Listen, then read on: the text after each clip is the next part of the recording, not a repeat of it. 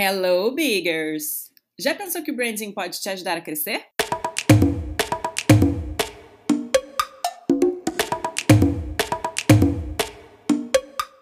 O podcast da F Big Branding quer ajudar a sua marca. Aqui respondemos as principais dúvidas de empreendedores sobre suas marcas e, claro, damos dicas de branding para você ser fucking big. Oi, gente! Estamos de volta para mais um episódio do podcast da F Big Branding. Sentindo falta da gente? Muita saudade, com certeza, né? Bom, gente, hoje aqui nesse programa a gente tem uma participação muito especial. Minha amiga há mais de 20 anos. Mentira, porque eu tenho 20 anos, isso não é possível. Mentira. Mariana Benjamin, excelente editora, está morando no Canadá com vários, fazendo vários trabalhos muito interessantes.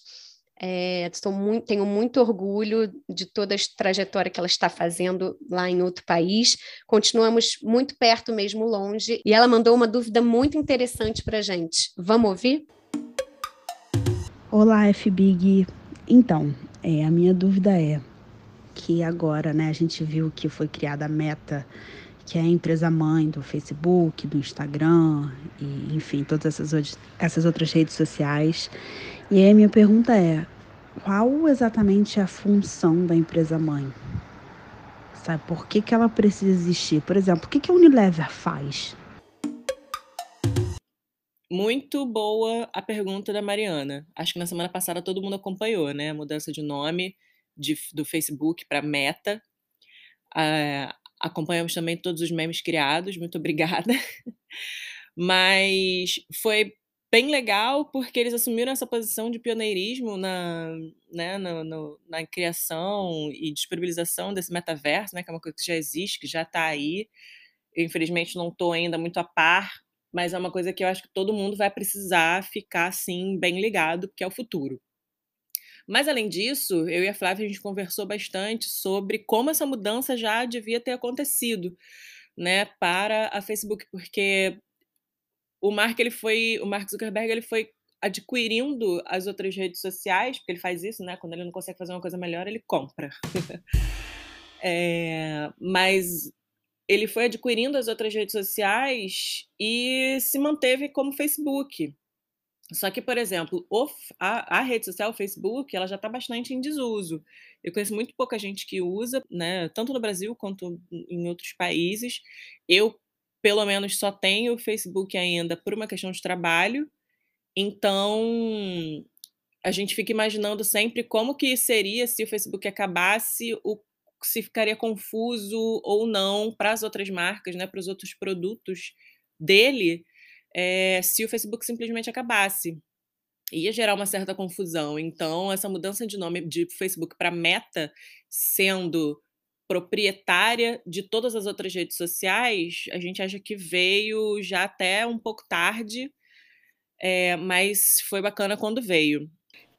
A gente tem outras empresas no ramo de tecnologia que já usam esse tipo de arquitetura há bem mais tempo, por exemplo, a Microsoft que é dona da LinkedIn e da Twitter, que não, que, que enfim, continua com o nome da Microsoft e as redes sociais têm outros nomes. Já não é nenhuma grande novidade, nenhuma sacada genial do mercado, porque isso já acontece há muito tempo. O Facebook, mudando de nome, tá mexendo na arquitetura da marca deles e a Flávia, que é expert nisso, vai falar pra gente agora os tipos de arquitetura de marca.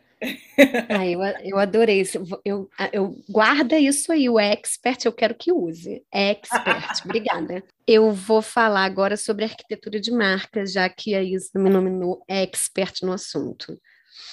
Bom, acho que expert é um título muito avançado para mim, mas é um assunto que eu me interesso bastante. E, sobretudo, porque faz parte de uma estratégia, né? Quando a gente pensa em como a marca vai se posicionar. Então, a gente tem três tipos é, de arquitetura de marca. A monolítica. A monolítica é quando todos os produtos levam o mesmo nome. Um exemplo, a Isa falou do Google.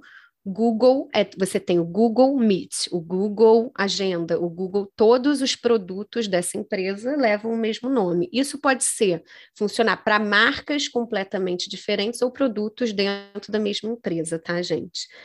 É, além disso, a gente tem a arquitetura de marcas independentes, que foi a arquitetura que o Facebook agora adotou, né?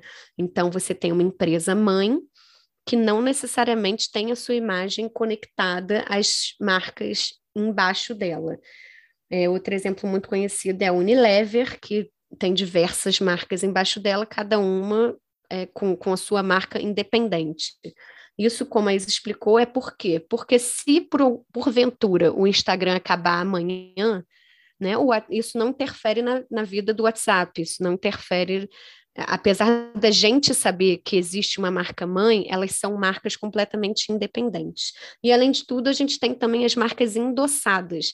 As marcas endossadas são quando você tem uma empresa mãe e as marcas que vêm embaixo, as submarcas, elas fazem, é, recebem um aval, né? Recebem como se fosse um credencial de uma marca mãe. É um exemplo muito claro que é, é, são as empresas do Grupo Globo, né? Todas as, toda empresa tem a sua marca, os canais Globosat, cada um tem a sua marca, mas todas são endereçadas à empresa mãe, à empresa Globo. É, esse tipo de, de arquitetura funciona é, no sentido de você ter um aval, com, é, um selo de qualidade da sua empresa mãe, é, mas aí também tem duas, tudo na vida, né, gente? Tem dois lados, né? Então, apesar de você ter o aval da empresa mãe como um selo de qualidade, é, se alguma coisa acontece em algum desses produtos, é, suja a marca da empresa inteira, né? Então, se algum canal da Globo cometer algum problema, tiver algum problema, é, isso não respinga só naquele canal, isso vai endereçar todo o grupo da Globo. Então, feito isso, a gente qual é, é, a estratégia agora, né, pensando em empresa, em arquitetura de marca do Facebook? Ele tem a empresa mãe, agora, que é a Meta, né? É, tem a, essa coisa que a Isa falou de estar tá conectado com os planos dele para o futuro, né? Isso é realmente muito interessante. Você conecta diretamente com o tal do metaverso, um negócio muito doido, aliás. Mas também tem as marcas independentes embaixo. E a, a, a Mariana perguntou para a gente qual é a função da empresa mãe. A função da empresa mãe é literalmente abrigar as marcas, né? Mas isso não quer dizer que ah, então ninguém trabalha na empresa mãe. Não, né? Todos trabalham na empresa mãe, só que em marcas diferentes. É, é um, literalmente é uma estrutura, é assim que se dá. É, essa coisa da empresa mãe é meio, bem de administração mesmo, né? É, você tem a Unilever, que administra todas as outras marcas dela, né? É, e tem, enfim, todas são, são dessa forma, né? Tanto Google, Microsoft, Globo, FedEx, todas elas têm essa empresa mãe que administra tudo. É como se fosse um escritório mesmo que, que tem um nome, porque tem, tem que ter um nome pensar também como funciona esse organograma, né? Literalmente um organograma. Tem lá um quadradinho lá em cima da empresa mãe e as ramificações embaixo das submarcas, né? É, uma coisa curiosa, por exemplo, de quando você tem marcas completamente independentes, que a gente está vendo aqui, é o fato da Unilever, por exemplo, ter vários concorrentes dentro da, da própria empresa, né? Então, a Unilever é, é dona do surf e é dona do Omo curioso, não é mesmo?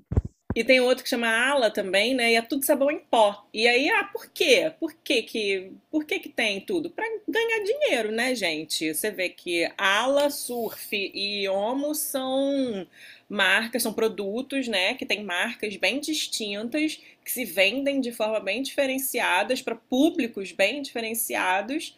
Então, assim, é, se você tem um supermercado que vende só três marcas de sabão em pó, e essas três marcas de sabão em pó são Ala, Surf e Omo, a Unilever está botando dinheiro no bolso de qualquer forma entendeu? E isso acontece tanto com a Unilever nesse, nesse, nesses produtos, tem também a própria Unilever, que é dona da Tresemme, Dove, da Dove, da Lux, da, da Rexona. Exatamente, que são produtos também que têm, se, se vendem para públicos bem diferentes, né?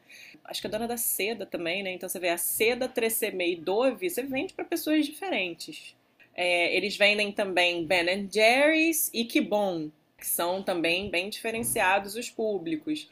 Embora, no fundo, no fundo, a gente sabe que é basicamente o mesmo produto. Ou é tudo sabonete, ou é tudo é, desodorante, ou é tudo sabão em pó, né? Ou é tudo, então é tudo sorvete. Mas, enfim, são, são produtos que são, é o mesmo produto, mas que se vendem para públicos diferentes. E aí, assim como tem a Unilever, a gente tem o grupo Soma, por exemplo, que é dono proprietário da, da, da Farm e da Animale. A gente tem. Que mais? A, a P&G, né, que é concorrente da Unilever também, é, que aí tem outras marcas desse setor. É, no caso de a gente falou Dove, né? Por exemplo, a P&G é da Pantene, a Pantene é da P&G, né? Então, é, é uma, a concorrência se dá entre, entre duas grandes, né? Duas, duas grandes donas do setor. A Nestlé também tem vários produtos que, além da, da, da marca Nestlé ser muito forte, é diferente, é, é, diferente um pouco o posicionamento, né? A marca Nestlé é muito mais forte como marca do que a marca Unilever, né? Mas ainda assim, ela tem vários produtos embaixo com marcas independentes, né? É, assim como e a também Coca-Cola também. Exatamente, como a Coca-Cola. Coca tem a Coca-Cola, mas a Coca-Cola é dona da Mate Leão, é dona da Minute Maid, da Del Valle, etc. E isso é, é por exemplo, para a Coca-Cola e para a Nestlé é muito interessante, porque se a Coca-Cola quiser, a, a, em que momento for vender, por exemplo, a Del Valle, é, isso não vai afetar o produto Coca-Cola. Mas isso é importante porque para os pequenos empreendedores, por exemplo, porque tem muitos empreendedores é, que são muito criativos e têm diversos produtos é, diferentes e eles podem se conectar ou não. Eles podem é, estar relacionados é, com a pessoa que faz ele, ter, a, ter essa pessoa, ser essa marca muito forte ou não. Então, quando, se você vende produtos diferentes, é interessante você pensar em como isso vai ser organizado. A Tainá, que participou do nosso último podcast, se você não ouviu, vai lá e ouve, que está muito interessante, ela tem três produtos, três empresas diferentes e é ela que faz, mas são três marcas completamente independentes que são dela. É, então, quando você tem vários produtos diferentes, você tem que pensar em como você vai organizar. Se você vai organizar elas de maneira independente, se você vai organizar tudo com apenas um nome, ou se você vai trabalhar ela endossada a uma empresa mãe. Exatamente. É, se você, por exemplo, tiver agora abrindo um restaurante, não sei, churrascaria, mas você também tem um projeto engavetado na, su, pra, na sua cabeça para abrir um restaurante de sushi em algum outro lugar, você pode tanto pensar em fazer duas marcas completamente diferentes, sendo que você é o dono daquilo e ninguém vai saber, ou você também pode fazer com o nome que você quiser e botar e usar a tagline só para separar o que, que é aquilo que você está lançando. Então, por exemplo, existe o grupo Rão, que tem sushi rão, tem pizza rão, tem uma coisa árabe, deve ter alguma outra coisa também qualquer. Enfim, tem, tem restaurantes também que usa desse, desse artifício. É, e todos eles são rão, né? São, é uma marca completamente monolítica, diferente, né? É, diferente do proprietário do Outback, que se eu também não estou enganada, é dono da Gourmet.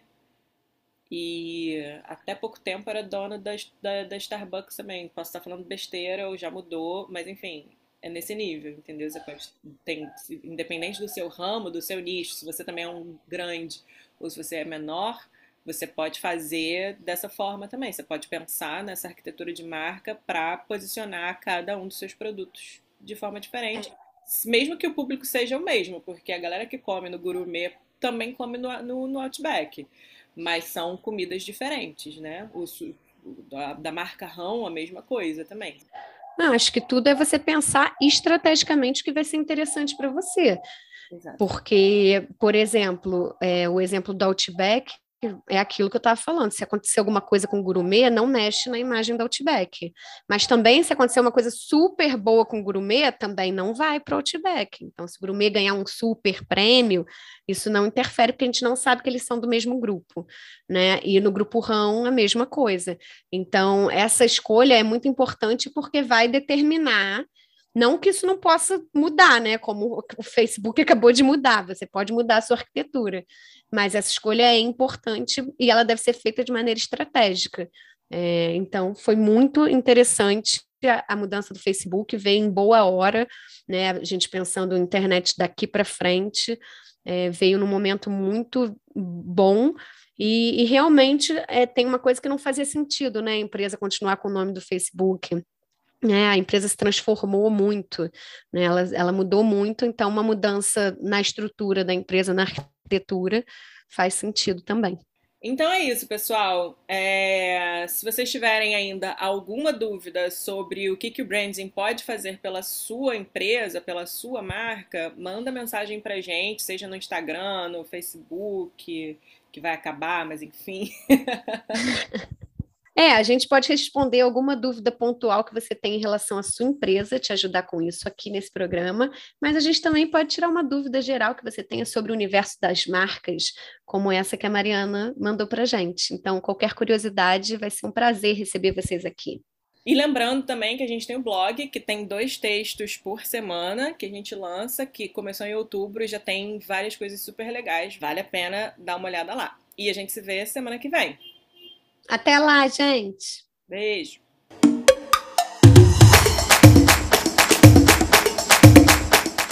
E aí, ficou alguma dúvida? Então escreve pra gente. Nosso e-mail é oi@fbig.com.br e no Instagram somos fbigbranding.